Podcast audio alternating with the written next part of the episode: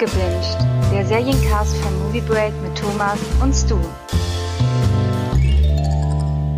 Herzlich willkommen zu einer neuen Folge Abgebinged. Und das mache ich natürlich nicht alleine, sondern an meiner Seite ist der unglaubliche Stu. Hallo Stu. Danke, dass du mich nicht äh, bei meinem richtigen Namen nennst, sondern nur mit meiner Tarnidentität. genau, wie ihr vielleicht schon ein bisschen äh, raushören könnt, sprechen wir heute über Superhelden und über ganz spezielle Superhelden. Und zwar haben wir am Wochenende mehr oder weniger tatsächlich richtig in einem Rutsch abgebinged die neue Serie von Amazon, The Boys. Genau, und ähm, bevor wir jetzt quasi einsteigen und erstmal so einen kleinen Rundumblick machen, was ist die Serie und was hat uns daran gefallen? Also, sie hat uns auf jeden Fall gefallen. Und das können wir schon verraten. Vielleicht so ein bisschen, worum geht's denn überhaupt? Stu, kannst du da ein bisschen was zu sagen? Ah, natürlich. Äh, das ist The Boys, äh, basiert auf einem Comic von Garth Ennis, der auch Preacher gemacht hat. Und es spielt in einer Welt, in der Superhelden existieren. Äh, und Superhelden werden auch relativ verehrt und vergöttert. Und äh, es gibt eine Firma, die heißt Ward, die sind sozusagen für die Superhelden verantwortlich, fürs Marketing, für alles drumherum. Äh, nun ist es aber so, dass Superhelden hin und wieder auch mal für verantwortlich sind für Kollateralschäden. Und ähm, eine der Hauptfiguren äh, bekommt das am Eigenleibe mit, weil er tatsächlich seine Freundin durch einen solchen Kollateralschaden verliert, weil der Superheld A-Train, der schnellste Mensch der Welt, einfach mal so durch seine Freundin rennt. Ähm, das wirft den jungen Mann in eine Krise und dann trifft er aber auf Bill Butcher, der angeblich vom FBI kommt und ihm ein Angebot macht, dass er es diesen Superhelden heimzahlen kann. Das ist im ganz, ganz, ganz groben die Geschichte von The Boys. Genau. Es sind insgesamt acht Folgen, äh, eine Stunde meistens, mhm. vielleicht ein bisschen länger. Und äh, seit dem 26.07. ist sie auch komplett auf Amazon zu sehen, was ein bisschen ungewöhnlich ist, finde ich, weil äh, durchaus Amazon ja sonst auch viel eher wöchentlich hat. Aber das ist halt so eher eine Eigenproduktion und dann haben sie es auch in einem Rutsch mit rausgehauen. Und ich hatte das Gefühl, im Vorfeld war das schon so ein kleiner Hype auf die Serie, oder? Wie hast du das empfunden? Äh, ja, total. Ähm, und die Trailer haben mir auch gefallen. Ich hatte halt nur ein bisschen Sorge, dass dass sich das vielleicht sehr schnell erschöpft, weil die Trailer suggerieren einem, dass die Serie halt vor allem dumme Sprüche und viel Blut und Gewalt hat. Ja, und fast schon eine Parodie ist auf Superhelden. Äh, hat mhm. mich tatsächlich so ein bisschen erinnert an Kick-Ass. Ja. Äh, und jetzt habe ich halt die Serie gesehen und alles das, was man in den Trailern sieht, gibt es auch in der Serie. Trotz allem muss ich jetzt sagen, dass die Trailer und Teaser insgesamt doch ein eher falsches Bild der Serie abliefern, wie ich finde. Ja, ich hatte die Trailer und Teaser bisher immer so interpretiert, dass es halt tatsächlich um diese The Boys geht, die halt schlechte Erfahrungen, nenne ich es mal, mit ja. Äh, Superhelden gemacht haben. Und äh, halt, äh, sie versuchen mit Waffengewalt zu töten. Aber es war noch nicht erkennbar, dass hinter den Superhelden halt auch was steckt. Da kommen wir ja gleich zu. Mhm. Ne? Und ich finde auch, dass ähm, die Serie ganz, ganz viele inhaltliche Themen aufgreift, die wirklich auch eine starke Tiefe haben und auch diese Charaktere sehr stark mitnimmt. Also es gibt auch wirklich viel verrückten Kram in den Folgen und auch, ja, es ist sehr blutig. Mhm. Aber es gab auch ganz, ganz viele Stellen, wo ich auch sehr emotional betroffen war, wo ich dachte so, wow, okay, das nimmt mich jetzt richtig mit. Mhm. Genau. Aber dann lasst uns äh, doch mal direkt einsteigen. Also wir machen nachher noch ein bisschen Spoilercast. Dann machen wir einen kleinen Spoilerbereich. Aber lass uns erstmal so ein bisschen über die Serie an sich sprechen. Hm, was hat dir dann am meisten gefallen bei The Boys? Am meisten hat mir tatsächlich gefallen, dass die Serie halt meine Erwartungen unterwandert hat. Mhm. Weil ich ja, wie ich sagte, durch die Trailer und Teaser eigentlich ganz anders an die Serie rangegangen bin. Ich dachte jetzt, jetzt kriege ich hier acht äh, Folgen lang halt äh, R-rated Spaß mit Action und Gewalt und halt äh, eine Parodie auf so gängige Superhelden-Klischees. und das ist nicht der Fall. Ich war wirklich überrascht, wie differenziert die mit der Thematik umgeht, weil man diese Superhelden durchaus auch für andere Sachen stehen können. Also für für für äh, bekannte Persönlichkeiten, die man anhimmelt, ja, für mhm. die obere 10.000, wenn man so will. Und alleine diese Firma Wort, die halt äh, so die, Her die Herren der Superhelden sind, alleine wenn man Disney. genau, alleine wenn man einfach sich vorstellt, das ist nicht Wort, sondern Disney, äh, ist diese Serie ein, ein Füllhorn an grandiosen kritischen Kommentaren zum aktuell immer noch grassierenden Superhelden-Hype. Und der Garth Ennis, der Comicschöpfer, äh, hat, glaube ich, nie einen Hehl draus gemacht, dass er gar nicht so viel von Superhelden hält. Und das merkt man sehr deutlich. Ja. Also ich habe mir auch sehr gefallen, dass es vor allen Dingen um diese Frage geht, was ist denn überhaupt ein Held? Was ist die Definition mhm. eines Heldes und was, was steht denn dahinter? Und ähm, auch so ein bisschen, du hast es gerade beschrieben, mit den Erwartungen zu spielen. Also auch mit nicht nur mit den Zuschauererwartungen, sondern auch so ein bisschen auf Metaebene mit der Frage, was haben wir denn Erwartungen an Helden und mhm. können die diese überhaupt erfüllen? Ist das überhaupt abseits von so Marvel-Blockbustern und Comic-Heften möglich? Ne? Und das stellt diese äh, Serie ganz, ganz krass in den Vordergrund. Das fand ich super. Ansonsten hat mir von erstem Moment angefallen, dass die Inszenierung wirklich richtig top ist. Also ich hatte teilweise das Gefühl, dass ich eher einen äh, Kinofilm gucke und nicht eine Serie auf Amazon, weil einfach die Inszenierung und auch die Effekte später, was wir als alles so gezeigt haben, wirklich erste Sahne waren. Und was mir noch richtig gefallen hat von Anfang an, ist natürlich Karl Urban. Äh, ja, äh, zu der Figur kommen wir, glaube ich, später noch mal, weil ich fand, das war eine interessante Figur, weil die auch ganz mhm. anders war, wie ich sie mir vorgestellt habe weil ich dachte halt wirklich wieder ausgehend von den Teaser und Trailern, dass das halt so der Anführer ist, ja, das ist er, dass er die Hauptfigur ist, das würde ich sagen, nein, ist er nicht.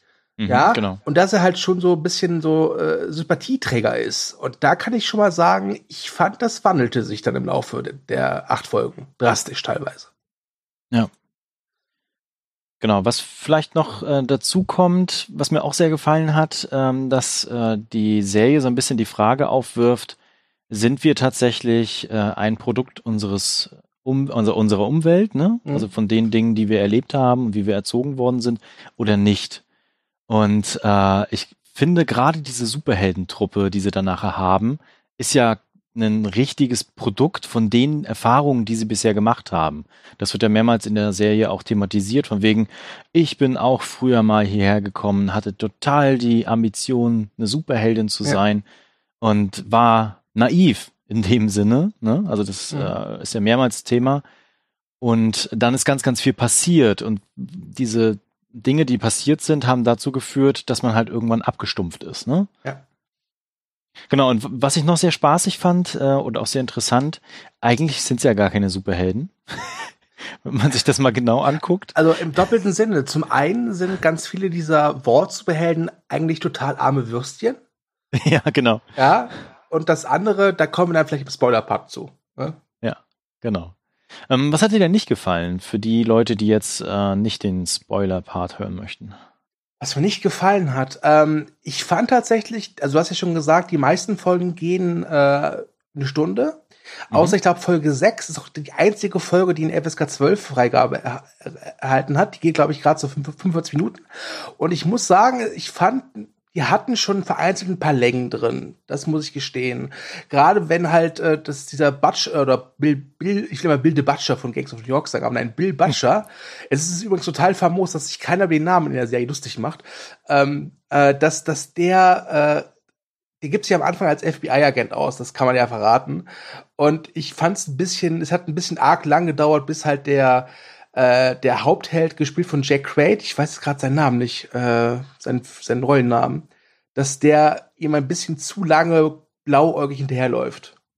Ja, äh, du meinst äh, Huey. Huey, genau, danke, Huey.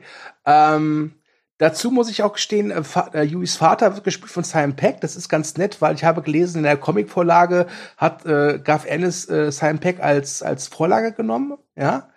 Ähm, ich, ich muss aber sagen, es wirkt ein bisschen komisch, wenn man da Simon Peck sitzen hat, der gefühlt nur zehn Jahre älter ist, wie der Typ, der seinen Sohn spielt. Das, das ist ein bisschen strange, aber ansonsten ist es so Nitpicking, muss ich gestehen gerade. Also vielleicht hast ja. du ja irgendwas jetzt Größeres, wo ich dann sage, ja, stimmt, da hast du recht, aber aktuell fällt mir wirklich nur so Kleinkram ein. Na, ich muss auch sagen, dass äh, an der einen oder anderen Stelle Längen entstanden sind. Mhm. Also ich, es gibt da zum Beispiel diese kleine Storyline um die Media-Assistentin Ashley, Mhm. du dich erinnern kannst, irgendwie Ja, so in den ersten Person. Folgen. Und das, Ja, ja. genau, und das, das läuft so ins Leere hinaus, ne? Und das, das hat irgendwie auch keinen Sinn. Also es gibt so Dinge, die hätten nicht sein müssen, dann hätte man ein bisschen komprimiert, dann wäre es auch noch gut gewesen. Oder man hätte an einer anderen Stelle dieses Universum noch weiter ausbauen können. Ich glaube, das ist so meine, ich will nicht sagen meine Hauptkritik, aber ich hätte mir tatsächlich gewünscht, noch an der einen oder anderen Stelle eine andere Superheldin oder einen anderen Superhelden kennenzulernen. Ja. Weil es wird ja zum Anfang auch ge gesagt, dass es halt über die ganze USA in allen großen Städten, ähm, natürlich mit finanziellen Verträgen, Superhelden gibt durch diese Firma. Und das sind, glaube ich, über 300. Ja. ne? Also, aber das wird halt nicht so stark thematisiert. Aber da ist natürlich dann dementsprechend ganz, ganz viel Potenzial für die zweite Staffel auch vorhanden. Die ja schon bestätigt ist. Genau, die schon bestätigt ist. Und ich würde gerne im, also das ist keine Kritik natürlich, Mhm. sondern eher was Positives im Spoiler-Part ganz, ganz viel über Homelander sprechen, weil Ja. ich diese Figur unglaublich faszinierend finde. Ja. Und äh, Anthony Starr auch richtig toll spielt. Also wirklich Mhm. gut. Ähm, genau, und ansonsten hatte ich so ein bisschen mein Problem mit der ein Liebesstory, die halt drin ist, die Zwischen So ein bisschen- Yui und einer anderen Person. Ja, ja. Genau, die so ein Ja. bisschen so hm, sich nicht, nicht greifbar anfühlt. Ja, das ist vor allem äh, in der Hinsicht, äh, fand ich, fällt die halt ab, weil äh, der, der andere von den Boys, dieser Franzose, der beginnt ja, wenn man so will, eine Freundschaft mit einem asiatischen äh, Mädchen oder einer asiatischen Frau mit einer finsteren Mhm. Vergangenheit. Und das funktioniert so viel besser. Ja, auf jeden Fall. Ne, da, da, also da war ich wirklich äh, richtig drin und, und habe mich auch immer gefreut, wenn die da so, also alleine so, wenn die halt auch zusammen auf dem Sofa sitzen und Fernsehen gucken. Das ist, ist das sehr schön. Ähm, und mir, mir fällt noch was ein, was ich ein bisschen schade fand. Ja. Ähm, es gibt ja diesen, diese Aquaman-Kopie, The Deep, The Deep, ja. äh, der am Anfang schon eine wichtige Rolle hat und so ein bisschen so das erste Indiz ist, wie es halt wirklich hinter die Kulissen äh, zugeht. Äh, und ich fand, den haben sie aufgebaut und dann lassen sie ihn so ein bisschen fallen, hatte ich das Gefühl. Ja. Das, um ihn dann halt wieder so hervorzuholen. Ich, ich glaube, das bereiten sie schon auch für die zweite Staffel vor, hatte ich das Ja, Gefühl. ja. Aber es wirkt halt seltsam, ja. Ja, weil er halt eben vor allem in der ersten und ersten Folge schon sehr wichtig erscheint. Also in der ersten Folge hatte ich hatte der glaube ich mehr Screentime als äh, sogar äh, äh, Carl Ur- Urban und Anthony Starr als Homelander. Ja. Ähm, und ich fand halt, das war eine interessante Figur, weil äh, ich habe ja gesagt armes Würstchen und er ist im Prinzip ein armes Würstchen. Also er ist auch ein riesiges Arschloch, ja. Mhm. Aber äh, ja, da könnten wir vielleicht auch gleich im Spoiler-Part drüber reden. Äh, das ist, es gibt da ein paar sehr hübsche Szenen, wenn er halt eben seinen neuen Verpflichtungen nachgehen muss. Was würdest du denn sagen, für wem würdest du die Serie empfehlen? Ähm, sie wurde ja immer so beworben mit das neue Watchmen. Das ist sie nicht, weil Watchmen hat Nein. eine deutlich politischere und philosophische Ebene. Äh, wenn man aber, sag ich mal, Superhelden mag, aber nicht alles äh, super findet, was einem vorgesetzt wird, sondern man der Thematik auch gerne kritisch äh, gegenübersteht, dann kann man sich das gerne angucken. Wenn man Fan von Karl Urban ist, sowieso. Äh, wenn man Lust hat auf eine clevere und dabei auch humorvolle und dabei auch gerne mal etwas arg brutale Serie, kann man sich das auch gerne angucken. Ähm, und ansonsten würde ich allen Unentschlossenen einfach raten, guckt euch einfach die erste Folge an. Und wenn ihr da denkt, okay, das hat Spaß gemacht, dann guckt weiter. Wenn nicht, dann eben nicht. Also ich würde auch sagen, wer irgendwie so richtig auch dreckige Serien mag, ne, wo es auch ein bisschen in die Persönlichkeit der Figuren reingeht und man alle Facetten bekommt, aber gleichzeitig auch auf eine brutale Art und Weise, die es immer wieder in Eruptionen ausartet. Und das auch manchmal sehr blutig, manchmal verrückt und manchmal auch in Szenen, die einen wirklich fassungslos zurücklassen. Äh, dann ist das auf jeden Fall eine Empfehlung und ich kann mich da nur anschließen. Äh, für Menschen, die Superhelden mögen, als auch für Menschen, die Superhelden nicht mögen, ist die Serie vollkommen geeignet, weil jeweils beide Gruppen können da was rausziehen, wo sie danach dann irgendwie das Gefühl haben, ja, ich hatte recht. Ja, ich glaube nur, dass für Leute, die Superheld nicht mögen, glaube ich, der Einstieg ein bisschen schwerer ist oder diese Hürde größer ist, weil man ja. Ja, das stimmt. Ne? Ja. Ähm, bevor wir zum Spoiler-Part kommen, vielleicht könnten wir noch mal grob was über die Schauspieler sagen. Ich glaube, das könnten wir spoilerfrei, glaube ich, noch erledigen. Ja. Ähm, du hast ja schon Anthony Starr angesprochen als Homelander. Also Homelander ist so der Superman in diesem Universum. Ja. Und ich habe mich die ganze Zeit gefragt, verdammte Kacke, du, woher kennst du dieses Gesicht? Du kennst dieses Gesicht, verdammt, wie heißt der Typ? Und dann ja. habe ich gegoogelt, beziehungsweise äh, Amazon hatte diese, diese X-Ray-Funktion. Mhm. Und es ist Anthony Starr und dachte ich, ja, das ist der Hauptdarsteller aus dieser grandiosen äh, Trash-Serie Banshee. Ähm, und das, das fand ich toll, dass ich den mal wiedersehe, weil in Banshee hat er eine ganz andere Rolle und ich habe den da auch nicht wiedererkannt, wie gesagt, in, ja. äh, in The Boys. Aber der kann was tatsächlich. Das hat mir sehr gut gefallen.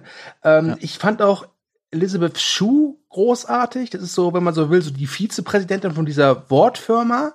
Mhm. Das ist halt, also, das ist, da gibt es grandiose Szenen, weil sie ist halt äh, Mutter.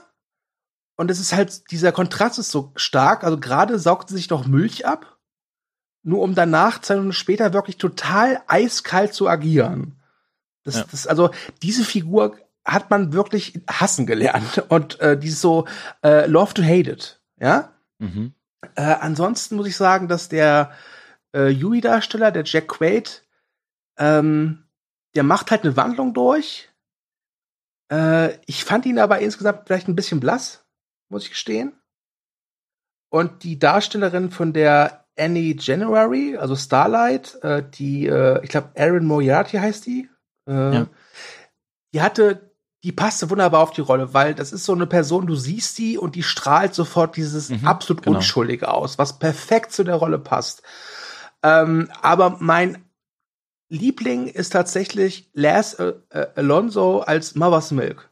Der ist großartig. Der ist so oder? großartig. Das hatte ich nämlich auch das Gefühl, weil der, der ist, ist so impulsiv teilweise, aber auch irgendwie so boden, also menschlich. Er wirkt ja. tatsächlich, als, als wenn er wirklich eine reale Figur wäre, die da reingeploppt ist und jetzt gucken muss, oh scheiße, ich stecke jetzt hier in dieser Thematik drin, ja. was mache ich denn jetzt damit? Ja. Und das war wirklich toll, ja. Also allein die Szene, wenn sie ihn halt rekrutieren und der arbeitet halt im, im Knast so für, für Jugendliche und alleine wie er mit diesen Jugendlichen umgeht, das ist grandios. Ja, mhm. also das, also ich, ich muss gestehen, ich fand bei den Boys gab es insgesamt keine schwache, wirklich schwache Figur.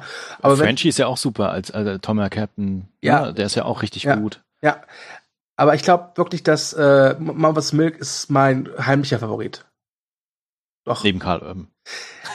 ja, ich muss gestehen, am Anfang Karl Urban war, hat mir gefallen und dann wurde es mir rasch zu viel wo ich halt echt so die äh, schon so ein bisschen Angst hatte, ah, das, das wird mir jetzt, das, das funktioniert irgendwann nicht mehr, dieses Dauergekuhle, was er ja. da abzieht, ja, und dieses bärbeißige und äh, ja, im Prinzip ja so Rambo und Chuck Norris in einem.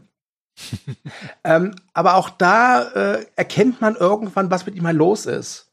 Mhm. Und dann ist Bill Butcher wahrscheinlich ähnlich wie die meisten dieser Superhelden auch eigentlich ein armes Würstchen.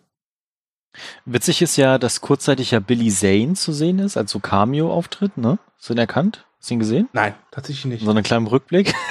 Und äh, Hallie Joel Osmond. Ja. Das war auch schön, dass der mitspielt. Ja. Das war auch eine schöne Szene. Den ha haben wir zuletzt in Future Man gesehen, ja. ja. Mhm, genau. Ja. Dick ist er geworden.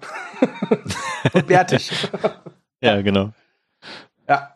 Okay, also wenn du nichts mehr hast zu Schauspielern, würde ich sagen, können wir jetzt gerne ins, äh, ins Spoilere reingehen. Äh, sehr, sehr gerne. Ich habe ganz viele Themen, die ich da gerne besprechen möchte, die halt für Leute, die jetzt die Serie erst sehen müssen oder wollen, uninteressant ist. So, erst danach dran reinhören, genau. Ja, also wir haben ja schon so eine Art Vorabfazit jetzt gesagt. Äh, von daher würde ich sagen, möge das Spoilern beginnen. Ihr wurdet gewarnt, los geht's. Okay. Ähm, dann lass uns doch vielleicht mit der Firma an sich mal anfangen. Mhm. Mit War. Ja. Ich fand das richtig, richtig gut, weil, also, eigentlich ist es ja tatsächlich nur dass das Geld gemacht wird. Ne? Das ist eine ganz normale Aktienfirma, ja. die hat halt äh, Kunden, die hat Aktionäre und die, die Firma beginnt ja damit auch in dieser Serie, dass sie vorgestellt wird in, auf dieser Hauptaktionärsversammlung. Ne? Und dann gesagt wird, hier, da haben wir neue Kohle gemacht und die machen wir in dem Bereich und es geht da um Milliarden einnahm. Und das ist ja nachher auch die Geschichte dann, dass quasi sie ja noch mehr Geld machen wollen, indem sie in das Militär kommen, weil dann wirken, winken halt, keine Ahnung, 30 Milliarden extra Verträge, wenn dann Homelander in die Armee eintritt. Das war sowieso ein geiler Deal. Und das fand ich halt wirklich toll, weil diese ganzen Superhelden eigentlich nur Figuren dieser Firma sind und PR-Aktionen mhm. gemacht werden und gar keine richtige Verbrechensbekämpfung stattfindet sondern da sind dann manchmal Kameras dabei, wenn die dann halt dann dabei laufen. Und eigentlich geht's ja nur darum, wie das Standing in der Gesellschaft von diesen Figuren ist. Und das fand ich wirklich sehr, sehr grandios inszeniert und dargestellt. Und ja, man kann das mit Disney vergleichen, man kann das aber auch beispielsweise mit äh, so Sportfirmen vergleichen, ne? Oder ja. auch im Sport allgemein mit den Sachen. Oder überhaupt wo alles, wo Leute halt nur per Instagram dargestellt werden obwohl sie so gar nicht sind. Ja. Und vor allem ist es ja auch eigentlich total logisch. Stell mir wirklich vor, es gäbe wirklich Superman. Natürlich ja. gäbe es da irgendeine Firma, die sich versuchen würde, die Rechte an dem zu sichern, um mhm. halt seinen Konterfeil auf Poster, Schuhe, Tassen, Plakate, Kopfkissen drucken zu können. Das ist ja, ja. total ein logischer Schritt. Ja, das ist, es ist, ist ein Aspekt, den man halt bei den meisten Superheldenfilmen halt außen vor lässt, äh, weil sie, glaube ich, schon die Illusion dieses, dieses grandioses, dieses, die, von diesem grandiosen Helden zerstören. Man, man stellt sich nur mal die vor, in Avengers streiten sich Thor und Hawkeye darüber, wer die bessere äh, äh Verkaufsstrategie äh, hat für ihre Frühstücksflocken oder so, ja? Ja. Und es ist, es ist realistischer tatsächlich, dass es sowas gibt, wie, äh, wie solche Werbeverträge, als, als dass es nicht gibt. Es hatte mich auch so ein bisschen an One Punch Man erinnert, muss ich gestehen. Dass es quasi so eine ja. Superheldenliste gibt. Äh, die Seven sind dann so die Top-Leute, ja. ne? Und die kriegen dann halt die besten Verträge. Und wenn du halt so Scheiße baust wie The Deep, der quasi der Aquaman des The Boys-Universum ist, mhm. Und um es mal in den Worten von früher zu sagen, Aquaman ist scheiße. Ähm, dann stellst, machst du halt scheiße oder baust halt scheiße und rutscht dann ab und wirst dann nach Ohio versetzt. in so ein Dorf, äh, wo du dann den nächsten Freizeitnationalpark eröffnen kannst. Oder Weil man ja gerade sagen muss, also Scheiße bauen ist halt sowas wie, äh, äh, ich habe aus Versehen äh, irgendwie eine Scheune zerstört. Was er ja mhm. macht, ist ja wirklich ein Verbrechen.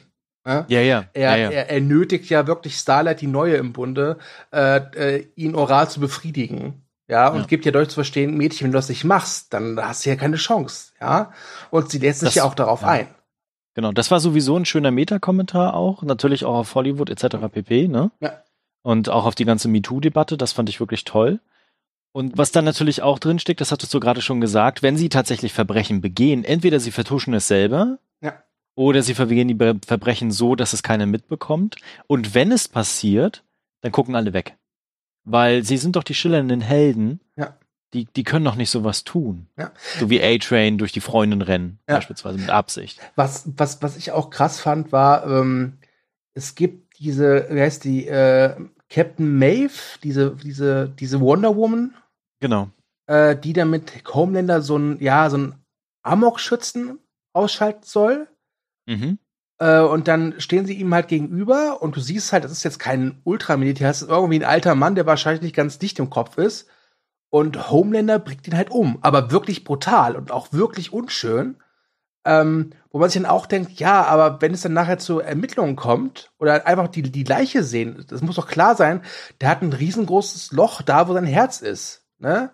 Also, und Homelander besitzt ja die Fähigkeiten, Leute auch, sag ich mal, äh, äh, nicht tödlich ja, äh, äh, Schachmatt zu setzen. Ja. Ja. Und das war für mich so das erste Anzeichen, okay, also irgendwie was äh, läuft hier echt gewaltig schief, weil, muss man auch mal sagen, sie ja wirklich durchaus lange Homelander wirklich so darstellen lassen, als wäre das so der einzig wirklich gute Superheld von diesen Seven. Bis wir ihn dann äh, nachts neben einem Flugzeug fliegen sehen und genau. ihn ein kleiner Junge entdeckt äh, und ja, dann das Flugzeug aber abstürzt, weil der, ist, weil der es mit Laserstrahlen beschießt. Das fand ich übrigens toll, dass diese Aufklärung, warum er das gemacht hat mhm. mit dem Compound V, erst ganz zum Schluss nachgekommen ist. Ne? Ja. Also das fand ich auch wirklich eine, eine überraschende Wendung, weil ich hatte eigentlich das Gefühl, das macht auch diese Firma. um da was zu vertuschen oder um irgendwas zu, zu, tun tatsächlich. Und ja, sie benutzen das, um die Superhelden zu erschaffen. Das ist auch ein sehr interessanter Aspekt dieser mhm. Serie. Ne? Aber dass nachher dann Homelander das nutzt, um Superbösewichte zu erschaffen auf der ja. Welt, um quasi ein Gegenpaar zu gründen, um dann wiederum begründen zu können, warum sie unbedingt ins Militär müssen, das fand ich sehr interessant. Ja. Und auch ein bisschen erschreckend. Ich glaube, das wird auch im zweiten, in der zweiten Staffel noch durchaus interessante Wendungen geben dann. Naja, man kann, also ich, ich will jetzt trotz des Spoiler-Part jetzt nicht verraten, was die letzte Szene ist, aber wir können so viel sagen, es ist halt echt ein verdammt fieser Cliffhanger, ne? Mhm. Ähm, ja. Ich, ich habe ja gerade eben schon das Wörtchen Flugzeug genannt. Ja. Und ich ja. würde gerne zu einer anderen Szene kommen. Ich weiß nicht, in welcher Folge es ist. Äh, da gibt es auch ein Flugzeug. Und das war heftig. Ja. Das war nicht heftig, weil es brutal war. Das war heftig, weil es eigentlich konsequent war. Weil, also ganz ehrlich, wer da immer noch Fan von Superhelden ist, unreflektiert, hat, glaube ich, The Boys nicht verstanden. Ja. äh, zur Erklärung, was passiert? Äh, eine Terroristen haben ein, ein Passagierflugzeug äh, äh, ja, übernommen und äh, Captain Maeve oder Maeve, ich weiß nicht, wie es ausgesprochen wird, also die Wonder Woman der Seven und Homelander sollen das halt regeln. Und natürlich, diese drei, vier Terroristen ist ein Klacks. Und leider haben sie bei ihrem Angriff die Piloten äh, getötet und auch das Cockpit irreparabel beschädigt. Ähm, und während diese äh, Maeve halt irgendwie noch versucht, eine Lösung zu finden, ist für Homelander ganz klar, ja gut, die Menschen sterben halt jetzt. Ja, das fand ich in, in mehrfacher Weise eine wirklich grandiose äh, äh Szene oder beziehungsweise ein ganzes Setaufbau, ne? Mhm. Weil äh, da hat sich für mich sehr schnell rauskristallisiert, dass die selbst als Superhelden nichts drauf haben, ne? Ja. Also gehen wir jetzt mal davon aus, das wären jetzt so ein Disney-Marvel-Universum, wo alles immer klappt, ne? Ja. Dann hätte quasi dann Homelander erst das Flugzeug gescannt, dann wären die Reihen, hätten die drei ausgeschaltet und, oder vielleicht vorher schon Richtung Cockpit und hätten dann auf jeden Fall dafür gesorgt, dass die Piloten überleben. Ja. Ne? Was machen die aber? Sie gehen rein und Homelander stolziert da durch die Gänge und macht einen auf dicke Hose und lässt sich feiern von denen. Mhm und äh, spricht dann auch so, ja, hier, äh, Maeve hat auch was geleistet und super. Und ihr seid auch voll die Helden, das macht er ja öfter, ne? Und ähm, erst dann gehen sie ja zum Cockpit, wo ja schon ganz, ganz viel Zeit vergangen ist dann auch. Ja.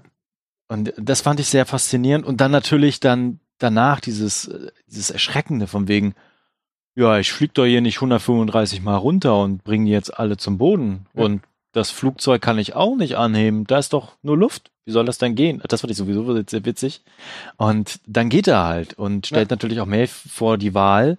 Entweder du kannst jetzt mit denen hier draufgehen oder du kommst mit. Ja. Und tut so, als wenn alles in Ordnung wäre. Und die Leute checken das natürlich. Also das war wirklich eine Szene, wo ich auch so ein bisschen Bauchschmerzen hatte, wo ich dachte, boah, krass. Und vor allem, er nutzt die Situation dann noch, weil er ja dann nachher ja, äh, genau. die, äh, den Absturz darauf schiebt, weil irgendwie das Militär ihnen zu spät Bescheid gegeben hat, weil genau. sie irgendwie nicht im Team sind. Und dann steht er halt wirklich da an diesem Strand, wo halt die ganzen Leichen und was ich Überreste und der Passagiere angespült werden und gibt halt so eine ergreifende Rede fürs Fernsehen, ja, damit das Volk also noch mehr Druck macht, dass denn die das die Seven doch bitte äh, Teil des Militärs werden sollen. Das ist ja das, was er erreichen will. Ähm, und das war so eiskalt. Und ich hatte da echt einen Schauer. Und da dachte ich wirklich, äh, Anthony Starr, Chapeau. Wirklich. Mhm. Also, das, ja, ja. Ich, das, das, also, das hatte fast schon was von einem Horrorfilm, ganz ehrlich. Ja, also ich glaube, wir können jetzt sowieso mal ein bisschen über Homelander sprechen, weil ja. das ist meiner Meinung nach die faszinierendste Figur in dieser ganzen Serie. Mhm. Also neben der Figur von Carl Urban so ein bisschen, aber da können wir nachher nochmal drüber sprechen. Mhm. Ähm, also eigentlich ist die Serie vollkommen so eine Dekonstruktion von unserer Vorstellung von unseren Superhelden und Helden insgesamt. Also es wirft ja ganz, ganz oft die Frage auf, was macht ein Held aus oder was bedeutet eine Heldin zu sein, ne? Und äh, wie ist das mit unseren Erwartungen? Können die überhaupt erfüllt werden? Das hatte ich ja vorhin schon gesagt. Ne? Ja. Und Homelander ist natürlich die vollkommene Dekonstruktion von Superman und natürlich auch ein Ergebnis seiner Umwelt. Das hatte ich ja auch schon vorhin ganz kurz angedeutet. Ja. Es gibt ja auch den Comic, äh, also auch im Comic-Universum von DC wird der Superman das eine oder öfteren mal in ein anderes Universum gepackt oder in eine andere Konstellation. Das hatte ich schon mal in einem anderen Podcast angesprochen. Meinst du Red ich habe hier den, ja genau, ich habe hier den, den, den Comic Superman Red Sun und da ist er dann Kommunist. weil er halt in der Sowjetunion abgestürzt ist und nicht in den USA. Sehr faszinierend. Und hier ist das ja natürlich auch, ne? Also er ist quasi, es ist noch, bleibt noch so ein bisschen mysteriös, wie er tatsächlich entstanden ist, aber er war halt ein Laborkind größtenteils und mhm. ist halt auch im Labor großgezogen worden, hatte keine Familie, keine Eltern, keine Mutter, hatte irgendwie nur diesen kalten Wissenschaftler, der ihn da begleitet hat. Und was ja auch faszinierend ist, er hat kein alter Ego. Ja. Also keine eigene Identität. Ich meine, Superman hat immer noch äh, seine, sein, seine menschliche Seite, ja. ne? wo er dann einen ganz normalen Job hat, wo er seine Freunde hat, wo er seine Freundin hat, Lois Lane etc. pp. Aber Homelander ist nur Homelander und Homelander hat noch nicht mal einen Namen. Also er wird ja zwischendurch John genannt, aber das ist ja auch eher nur so, hm? Und er, er ist, was er ist. Er hat keine eigene Identität. Das finde ich auch krass. Und dann natürlich seine Kräfte, die er hat, weil er ist ja faktisch unbesiegbar, unsterblich. Er hat ja nicht eine Schwäche wie Superman beispielsweise, dass du so schnell das Kryptonit aus deinem Batman-Gürtel zaubern kannst, ne? Und dann haust du ihnen das um die Ohren und dann schreien sie alle Martha. Ja, seine Mutter heißt auch nicht Martha, das ist auch noch gesagt. genau. Das heißt, das funktioniert hier alles gar nicht. Und du kannst ihn auch nicht K.O. hauen und C4 in den Popo stecken. Das funktioniert auch ja. nicht. Und das macht natürlich, also das stellt natürlich auch eine Frage. Weil sowohl die Firma als auch die amerikanische Regierung hat ja ein Interesse daran, dass Homelander unter Kontrolle bleibt. Dass er quasi niemals irgendwie äh, durchdreht beispielsweise. Weil wer will ihn denn aufhalten? Es, er hat ein bisschen was von Dr. Manhattan tatsächlich. Ja. Ein bisschen was, ja. Äh, er hat auch diesen, ich sag mal, Gottkomplex. Und eigentlich, eigentlich kann er auf alles scheißen. Eigentlich es ja. kann ihm alles egal sein. Aber ich habe es so verstanden, dass ihm schon so die Aufmerksamkeit schon wichtig ist. Also er möchte mhm. schon ganz gerne auch als strahlender Held gesehen werden. Ja. ja. Auch wenn ihm, also meistens, wenn er halt dann irgendwie Heldenaktionen ausführen muss, dann hat er da meistens keinen Bock drauf. Ja? ja. Dann ist das wirklich so, ja, komm, dann mache ich das eben schnell. Ja. Schießt er so ein paar Laserstrahlen in so einer genau. Halle rum, dann ist gut. Genau. Ja. Das, das also wirklich eine total interessante Figur. Äh, ich bin gespannt, wie es da weitergeht. Ähm, und wie hast du eigentlich die Beziehung zwischen ihm und dieser Chefin, gespielt von Elizabeth Shue, wahrgenommen? Naja, eigentlich ist das so ein bisschen verquer, weil für ihn ist das so eine gewisse Mutterfunktion ja. oder Mutterfigur, aber auch gleichzeitig ein Objekt der Begierde eine Frau, die ihm quasi Paroli bieten kann. Ja. Für ihn. Also das ändert sich ja dann im Laufe der Geschichte. Ne? Ähm, aber so hatte ich das wahrgenommen. Deswegen gibt es da auch ganz, ganz viele Anspielungen von wegen, hier komme mein Schoß, ne, und äh, Muttermilch ja. etc. pp.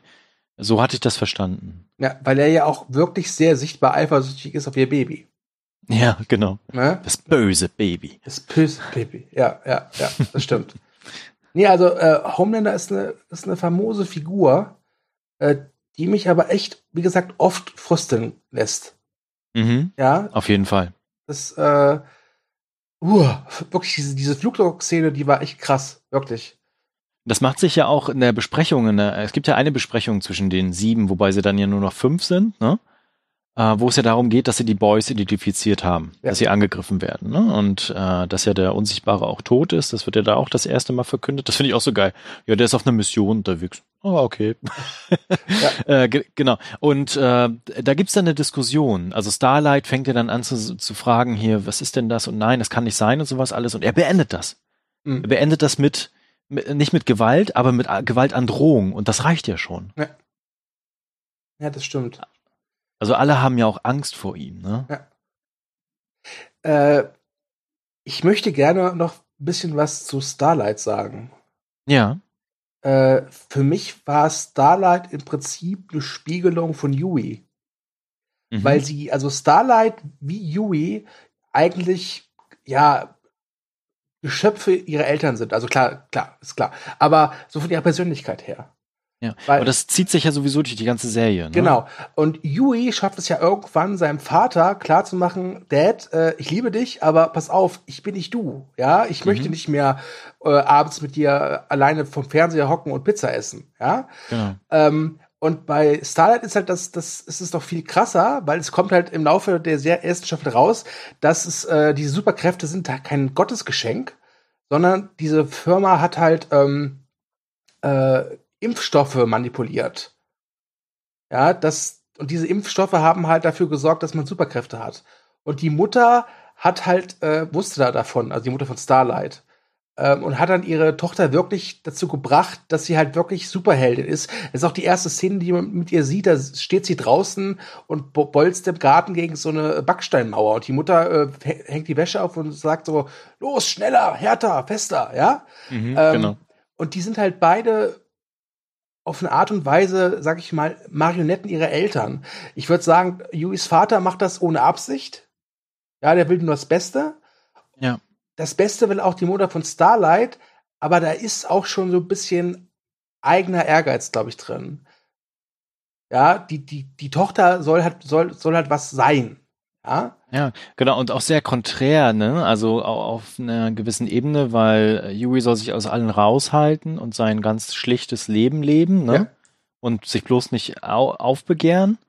Und Starlight hat halt immer den Wunsch gehabt, äh, was zu tun, heldenhaft zu sein, Leben zu retten mhm. und tatsächlich auch äh, sich zu äußern. Ne? Ja. Und da kommen sie auch irgendwann zusammen. Das finde ich super. Und Starlight ist auch in der Hinsicht interessant, weil sie kommt aus Iowa und soll halt verkauft werden als das äh, gottesfürchtige Naivchen. ja? ja, genau. Äh, und dann gibt's dann auch irgendwann so eine äh, eine Besprechung mit so Analysten des Marketings und so Experten und dann bekommt sie erstmal so total übersexualisiertes Outfit. Und da wird ja auch ganz klar gemacht, äh, äh, Schätze, du trägst das, ja, gibt's keine Diskussion, ja. ja. das machst du einfach. Und sie versucht sich ja auch immer wieder so ein bisschen drauf, daraus zu befreien und es gelingt ihr auch hier und da mal, wie, mal wieder, äh, äh, sie selbst zu bleiben, ja. Mhm. Äh, nichtsdestotrotz, äh, gerade halt die Sache mit diesem, mit diesem Blowjob, mit dieser, äh, ich sag mal, sexuellen Misshandlung nächstes Mal, ist halt ja. wirklich hart. Ähm, und wenn dann halt eben dieser Dieb dann als Strafe so nach, äh, äh nach Ohio verbannt wird, denke ich mir auch, eigentlich ist das keine richtige Strafe dafür. Mhm. Ja. Das, ne? Er müsste halt den Knast dafür. Wobei die Serie ja schon so ein bisschen ähm, dann auf, äh, wie, ja, ich, ich nenne es mal Wiedergutmachung.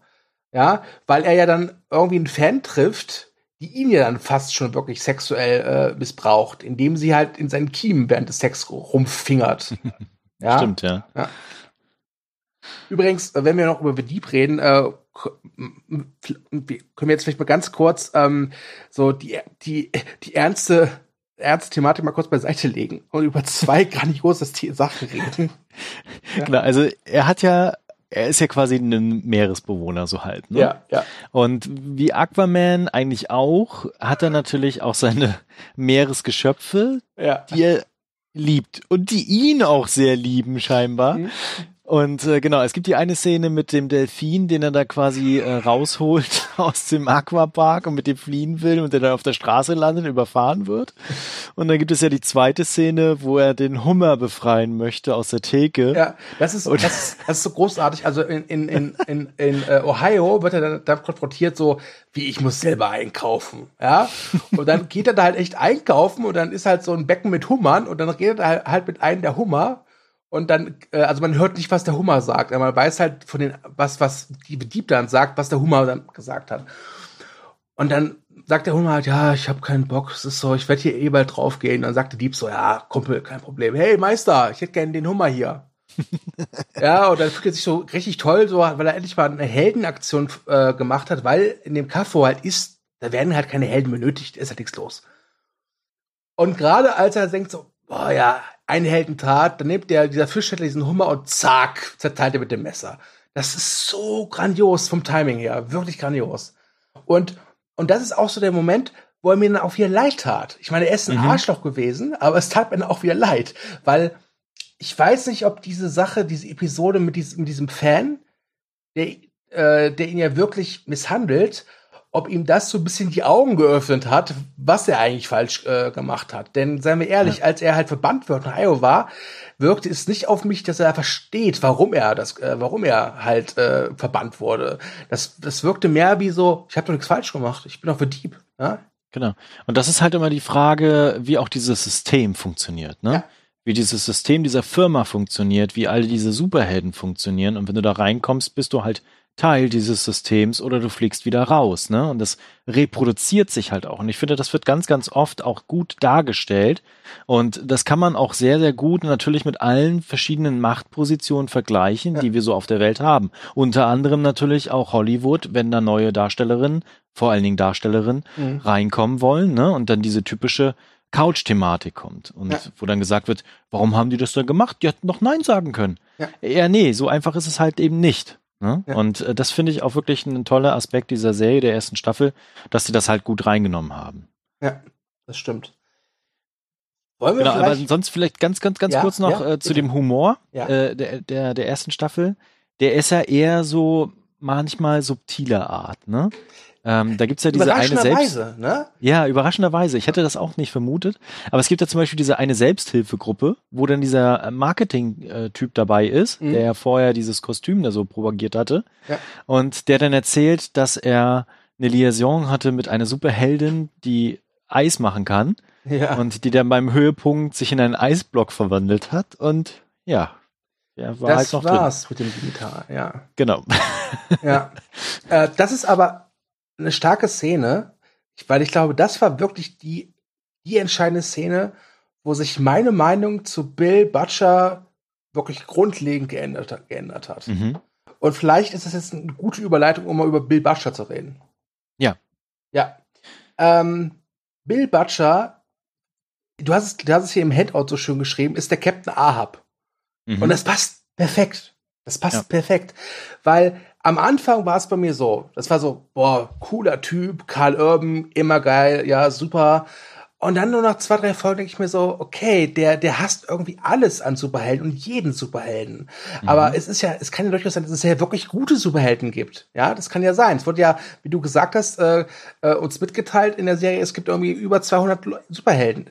Davon kann ja nicht jeder ein Arschloch sein. Aber das ist immer Richtig, egal. Ne? Alles, was nicht Mensch ist oder alles, was eine gewisse besondere Fähigkeit hat, äh, ist für ihn halt zum Abschluss freigegeben. Ja. Und wenn er dann in dieser Selbsthilfegruppe ist und sich halt dann anhört, was da Leute erlebt haben, und klar, wir machen es jetzt lustig, weil der Typ seinen Stiefel verloren hat, aber angenehm war das nicht. Nee. Und da sitzen ja auch andere Leute, sitzen Leute im Rollstuhl, Leute, die keine Arme mehr haben oder nur noch ein Bein, ja. Und der macht sich halt über die lustig. Und warum macht er sich über die lustig? Weil er selbst mit seinem Verlust gar nicht umgehen kann. Richtig, genau. Der flüchtet sich halt komplett in diese Rachefantasie und ist dabei so blind, aber so blind, dass er halt dabei auch seine Kollegen äh, gefährdet. Ja? Ja. weil das wird auch relativ klar, wenn er da am, in der ersten Folge den armen Yui da in dieses Wortdings da einschleust, damit er da eine Wanze anbringt. Dem ist scheißegal, ob er dabei drauf geht oder nicht, der Yui, das ist dem Richtig. vollkommen egal. Genau. Ja? Und deswegen, äh, also die, die, die Teaser und Trailer haben suggeriert, Bill Butcher ist der Held. Ist er nicht. Er ist, er ist vielleicht sogar das, das ärmste Wür- Würstchen von allen. Mhm. Und das wird sogar noch krasser, glaube ich, jetzt, wo das Finale gewesen Ja. ist und die letzte Szene gewesen ist, äh, bin ich sehr gespannt, wie es mit dieser Figur weitergeht. Und äh, ich ich fand das sehr interessant, weil der Zweck heiligt für ihn alle Mittel. Ja. E egal was er braucht, er holt sich das und dann verbraucht er das auch, Ja. wenn ich es jetzt mal so ausdrücken kann. Und wenn das halt auch Menschenleben sind. Ja. Und da finde ich halt die neue Figur von Yui in diesem Team, weil die anderen beiden sind da quasi, haben schon mal mit ihm zusammengearbeitet und hassen sich auch so ein bisschen, aber das ändert sich ja dann auch wieder, ne? Ja. Und äh, ich finde, äh, Yui ist dann so der Kid äh, innerhalb dieser The Boys, der sich dann auch so ein bisschen entwickelt zum, zum Leader, hatte ich das Gefühl. Also so ein klein wenig zumindest. Ja. Das wird noch spannend, wie das weitergeht. Ja. Und es gibt eine krasse Szene äh, mit Butcher, die das wirklich vortrefflich zeigt, was er im Kern ist. Und zwar, als er ähm, die Figur von Haley Joel Osmond, den, ähm, wie heißt er nochmal, den Mesmer, Mesmer, ja. einholt am Bahnhof und auf der Toilette zerschmettert. Ja. Ja. Das war wirklich eine heftige Szene. Das stimmt. Ähm, das war, das war auch so eine, so eine Brutalität, die halt nicht mehr lustig war. Die war unangenehm. Ja, genau. Und also, du hast ja gerade eben schon mal gesagt, so CE4 im Po, da kann man ja kurz aufklären, es gibt halt so einen Unsichtbaren, ja. äh, der hat irgendwie so eine besondere Haut, die ist unzerstörbar. Also, was machen die Boys? Hey, wir können ihm jetzt C4 in den After rammen und das klappt dann auch. Ja. Und dann ja. explodiert er auch äh, in tausende Teile, wobei er unsichtbar ist. Also nach, nach der Explosion ist er nicht mehr unsichtbar. Also da sieht man die, die Überreste von ihm. Ähm, das ist so, so, so eine überspitzte Gewalt, die ist schon lustig. Wenn man halt ja. auf dieses, diesen schwarzen Humor steht. Aber wenn der Butcher dann diesen, diesen Mesmerizer, wie der heißt, äh, halt wirklich brutalst umbringt. Und vor allem, wir als Zuschauer kennen ja die Hintergrundgeschichte von diesem Mesmerizer. Und das ist auch kein sympathischer Kerl, ja. Aber auch der hat ja irgendwie auch eine Motivation, die mhm. auch gar nicht so abwegig ist. Das ja. ist wirklich unangenehm. Wirklich unangenehm. Und ähm, das Besondere an dem Ende der Serie ist halt, weil, weil Bill wird halt wirklich der Boden unter den Füßen weggezogen. Aber wirklich radikalst, wirklich richtig ja. brutal. Ähm, und das ist, es wird spannend, wie es jetzt weitergeht. Und ich, Aber es gab ja noch, ja. Und ich hoffe halt einfach, dass wir jetzt nicht so lange warten müssen auf die nächste Staffel. Oh ja, das, das war, äh, hoffe ich auch. Es gab übrigens noch zwei Szenen, die ich äh, sehr intensiv fand, nenne ich sie mal. Mhm. Und zwar, wenn am Ende Homelander die Augen grillt quasi. Oh ja, ja. Von der Vizepräsidentin. Und auch wiederum Homelander, wo er sich die Terroristen in dieser Lagerhalle schnappt. Ja. Und also, also das war wirklich auch heftig. Wobei diese, diese Szene mit den Augen ist ja auch in doppelter Hinsicht krass, weil da auch nochmal die, die Eiseskälte von Bill dargestellt wird, denn mhm. äh, äh, er hat so eine C4-Bombe an sich mit so einem Dead-Trigger. Das heißt, wenn er stirbt, dann geht die Bombe halt hoch. Ja? Ähm, und Homelander sagt ihm halt so, hey, äh, pf, ich bin unzerstörbar. Was willst du eigentlich mit machen? Ja, ich habe keine Angst ja. vor dir. Und er sagt halt, ich will dir halt äh, so viel Schmerz wie nur möglich beibringen, weil er halt damals mhm. da noch glaubt, dass halt diese äh, Rolle dieser Elizabeth Shue äh, für ihn halt wichtig ist. Und dann zeigt er ihm, ihm eben, indem er sie tötet, auf brutale Weise, dass es egal ist. Was man aber nicht vergessen darf, ist, dass er kurz davor ihr Baby geholt hat, das halt irgendwie drei, vier Meter neben ihn liegt. Und dann ja, zündet aber Bill halt die Bombe. Ja. Und es wird relativ, also es wird nicht explizit gezeigt, aber es wird auch nicht gezeigt, dass das Baby irgendwie überlebt hat. Ja. Ich glaube nicht. Nee, ich glaube nicht, dass Homelander nein, das gerettet hat. Glaube ich auch nicht. Und das ist auch nochmal krass, weil das zeigt für mich doch mal, dass im Prinzip Bill und Homelander eigentlich auf einer gleichen Linie agieren, nur an unterschiedlichen mhm. Enden. Richtig, genau. Ja? Und ich kann mir durchaus vorstellen, dass ist vielleicht irgendwie, ich kenne die Comics nicht, ja, und ich weiß auch nicht, wie, wie nah jetzt die Serie an den Comics dran ist. Aber ich könnte mir irgendwann vorstellen, dass diese The Boys vielleicht sich irgendwann eingestehen müssen, dass nicht nur Homelander und Ward ihr Feind ist, sondern vielleicht auch Bill Butcher. Mhm. Ja? Genau, also es wird sowieso noch spannend. Ähm, es waren ja durchaus wenig Superheldinnen und Superhelden zu sehen. Mhm. Hatten wir ja schon mehrmals angesprochen jetzt. Und dadurch, dass es jetzt aber auch die Superbösewichte gibt, äh, kommt ja noch mal nochmal eine stärkere andere Gewichtung mit rein. Ja. Also es gibt jetzt nicht nur Homelander, der quasi äh, zwar von allen gefeiert wird, aber eigentlich ein riesen Arschloch ist, ne? Ja. Äh, sondern es gibt jetzt auch ganz klar Menschen auf der Welt, die richtig böse Absichten verfolgen mit ihren Kräften. Ja. Und das wird noch spannend, wie sie da irgendwie das mit reinnehmen wollen dann. Genau. Ich hätte noch was, was mir einfällt, ja. was, was, ich auch für recht wichtig erachte. Wir haben ja schon die Figur des A-Train erwähnt, mhm. der Hueys Freundin umgebracht hat, aus Versehen. Ja? Äh, der schnellste Mensch der Welt und diesen, das ist ein Ruf, auf den er viel Wert legt. Und der ist wirklich ein Held, der wirklich für den Ruhm lebt. Der braucht das. Mhm. Und weil er halt in Gefahr läuft, halt nicht mehr der schnellste Mensch der Welt zu sein, weil es einen gewissen Typen namens Shockwave gibt, äh, spritzt er sich eine Art Droge, die ja auch sehr wichtig ist in dieser ersten Staffel. Ja, Compound V. Ja. Genau, und er ist, praktisch ist er eigentlich ein Heroinsüchtiger. Ja, genau. Äh, und das also, ist auch ganz interessant, weil er ist halt, er ist süchtig nach dieser Droge, weil er halt eben seine Sucht nach Ruhm befriedigen muss oder will. Mhm. Das ja. ist auch ganz interessant, finde ich. Ja, und dabei geht er auch über Leichen, ne? Also vor allem Rennt seine mehr Freundin. Über Leichen. Oder durch ja, Leichen, und, ja. Und ja. durch Leichen. Ja. Und aber auch seine Freundin, ne? Ja.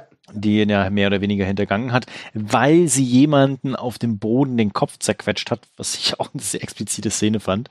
Ja. Ähm, war auch sehr interessant. Man muss dazu und, auch sagen, also äh, vor jeder Folge gibt's bei Amazon auch so eine Warntafel. Äh, und wenn man die auf Englisch schaltet, also die Folge auf Englisch guckt, dann ist diese Warntafel echt lang. Weil dann hat man Mhm. auch immer diese Abkürzung, weil in jeder Folge steht halt, ist ab 18 wegen Language, Violence, Sexual Content, äh, Rape teilweise. Das ist echt krass. Ja. Wobei man gesagt werden muss, in Deutschland hat jede Folge eine FSK 16 äh, Freigabe, außer, glaube ich, Folge 6 die ist ab 12. ja. Ähm, ansonsten nochmal zu den Effekten, äh, Ja. hatte ich ja vorhin ganz kurz angesprochen. Ich äh, hatte das Gefühl, also ich hatte nie das Gefühl, das sind jetzt so Superhelden, die jetzt so comic-mäßig so ganz krass wirken. Sondern an vielen Stellen hatte ich tatsächlich das Gefühl, die könnten wirklich in unserer Welt leben. Ja. Ging es dir da genauso oder hattest du eher das Gefühl, ah, das ist doch eher alles CGI hier? Äh, ach, das, das nicht. Ähm, ist klar, der Look von einigen Helden, gerade von diesem A-Train, das sah mir ein bisschen zu sehr seltsam aus. Wobei Mhm. ich mir dann überlegt habe, ganz ehrlich, wenn es einen A-Train gäbe, der würde, glaube ich, wirklich so aussehen. Wie so eine, Wahrscheinlich. wie so eine wandelnde äh, äh, Schaufensterpuppe von Nike und Adi- Adidas. Ja, das Ja, ist, genau. ist wahrscheinlich sehr wahrscheinlich. Ansonsten ist die Optik der Helden passend, weil sie wunderbar äh, ein Konter ist zum Outfit von Homelander. Weil der sieht halt wirklich aus wie, wie ein Superheld von der Stange. Wirklich, der hat so ein Stars and Stripes Cape an, noch so eine Rüstung, hat wirklich so blonde, äh, immer perfekt sitzende Haare. Ähm, das, der sieht halt wirklich aus wie, wie ein Patriot Superman, um es mal so auszudrücken. Und Ja. das Design der anderen Superhelden hat ehrlicherweise gesagt echt gut gepasst. Ja, du hast immer erkannt, was sie irgendwie kopieren sollen. Also diese Captain Maeve ist halt eindeutig auf Wonder Woman angelegt. Dieser Black Noir ist ganz klar an Batman angelegt. Ja, The Deep ist klar Aquaman. Das hat schon gepasst. Ja, also sie haben es, glaube ich, so weit geschafft, dass man die Helden, die gemeint sind, erkennt, ohne dass die Macher halt damit rechnen müssen, dass jetzt Anwalt von äh, Post vom Anwalt von DC oder Marvel kommt. Mm, zu Black Noir vielleicht ganz kurz. Ähm, der hatte ja ein, zwei Auftritte, wo er ganz kurz zeigen konnte, was er kann. Mhm. Äh, da hoffe ich aber, da kommt noch mehr. Ich hoffe Weil es auch. von dem weiß man noch gar nichts. Also er kann Klavier spielen, ja. das war eine grandiose Szene. Die fand ich sehr lustig. ja. ja, ja. Ja, das, das, das, da kommt wahrscheinlich auch noch was. Ja, das, das bin ich mir sicher. Ähm, und diese Kumiko, das ist diese Asiatin, die sie dann bei Mhm. den Boys aufnehmen, die hat ja auch echt krasse Szenen. Also Die hat auch wirklich heftige Fähigkeiten, ne? wirklich heftige Fähigkeiten. Also das Ergebnis nach einer Wut nach einem Wutanfall, den sie an so einer äh, Besitzerin eines Nagelstudios au auslässt, ist das wirklich unschön. Mhm. Ja. Ähm, ja, da könnte man jetzt auch noch ein paar Sachen spoilern, aber ich glaube, es ist da nicht, ist nicht essentiell wichtig, glaube ich, das jetzt zu erwähnen. Ähm, aber es ist eine, eine interessante Figur, weil sie auch so spielt mit diesem unschuldigen Kindlichen, Ja. was dann innerhalb von einer Millisekunde umswitcht zu, ja, einem Hulk-Predator. Mhm. Ja. Aber auch da wiederum, das finde ich sehr gut, was die Serie dann auch macht. Sie liefert uns auch immer wieder Hintergrundinformationen, ne? Ja. Wo kommt sie her? Was sind ihre Beweggründe? Warum ist sie so, wie sie ist? Und wo will sie hin? Ja. Also ich hatte nie das Gefühl bei den Figuren, außer bei Black Noir, ähm, dass ich nicht weiß, warum sind die jetzt da? Sondern ich hatte immer, ich wusste immer, die sind jetzt da deswegen und die wollen das und das und sie machen ihre Dinge, weil sie das und das erreichen wollen. Ja. Und das fand ich cool. Ja. Und halt eben, die, die Serie legt auch diese ganze Maschinerie des Marketings au- auf. Also wenn Ja. dann A-Train halt eben äh, äh, so ein krebskrankes Kind besucht, weil der Unsichtbare hat ja keine Zeit, weil wir wissen, der Unsichtbare ist tot. Genau. Ja, und solche Sachen, das ist halt, ähm, ja, vielleicht kennt man solche Leute, die halt wirklich äh, das glauben, was sie in Interviews lesen, so Promotion-Interviews. Ja, aber er, hat, Mhm. hat, aber er hat gesagt, die, das, war die, das war die beste Zusammenarbeit mit einem Regisseur, die er jemals hatte, wo man sich halt denkt, wenn man halt ein bisschen Erfahrung hat, so, ja, das ist Promotion-Interview, ja, da würde ich, einen- da würde ich einen feuchten Furz drauf geben. Ähm, das, das ist, The Boys deckt das halt auf. Also man kann diese Superhelden ja auch durchaus als, als, die, als Stars sehen, als diesen Star-Kult, den wir auch heutzutage immer noch haben. Mhm. Ne? Und das ist ja das Interessante, weil letztlich meine, es sind halt auch nur Menschen. Ja, Und die Fehler machen. Ja. die Fehler machen. Ja, Also A-Train ist ein Paradebeispiel. Der ist halt drogensüchtig. Und was treibt ihn die Drogensucht? Das Verlangen nach Ruhm und Liebe. Mhm. Und der wird ja auch von seinem äh, großen Bruder so äh, angestiftet, so ein bisschen. Ja. Ja.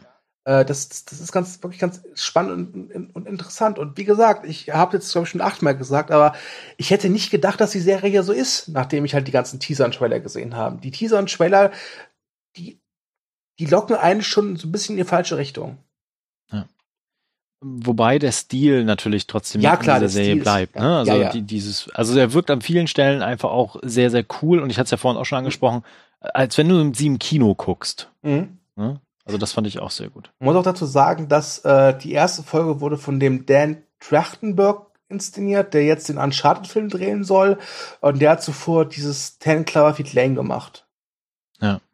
Ja, also da haben sich schon einen begabten Regisseur zumindest die Pilotfolge rausgesucht. Genau, was ich vielleicht noch ansprechen möchte, also neben dieser ganzen Geschichte von PR und Firma und Medienmanipulation natürlich auch eine Frage von Heldentum und Mhm. Macht, ist auch, dass die Serie ganz kurz ja auch aufgreift, äh, Religion, ne? Also die Frage von der Anbetung. Und Homelander macht es ja ganz klar, dass er sich irgendwie als äh, ge- gefühlte Reinkarnation Ja. von Jesus sieht, der dann quasi über die Massen schwebt und denen halt propagiert, dass er die Lösung ist und die Erlösung. Ja.